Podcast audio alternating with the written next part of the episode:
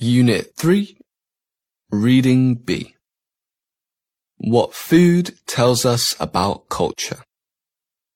Have you ever wondered why people from different parts of the world eat different types of food, or why certain foods and culinary traditions are so important to one's culture?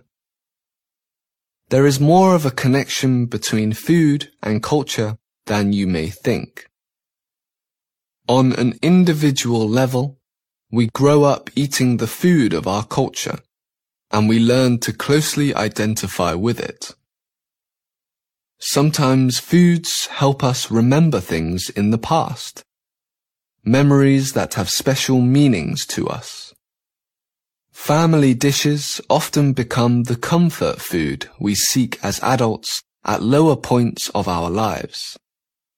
When I was sick as a child, my mother used to cook soup and bring it to me in bed because I was too weak to get up.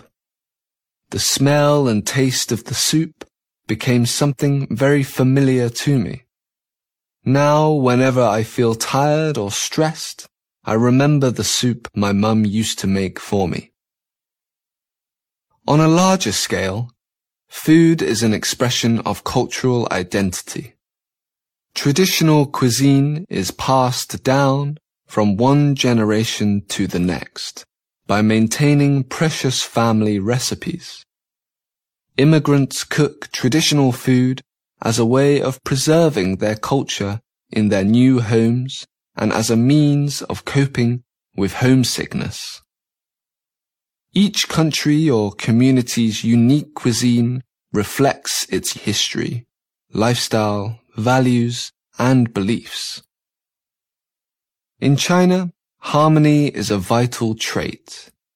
This is reflected in Chinese cuisine, where almost every flavor, salty, spicy, sour, sweet, and bitter, is used in a balanced way to create delicious dishes. Also, Chinese people have a historically elaborate style, which can be seen in their architecture and costumes, as well as in their food. They believe that food not only needs to be nutritious, but also needs to look appealing and colorful. The cuisine of the United States reflects its history of immigration, which introduced many different ingredients and cooking styles.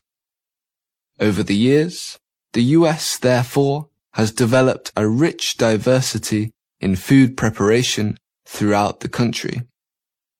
As the world becomes more globalized, it is easier to access cuisines from different cultures.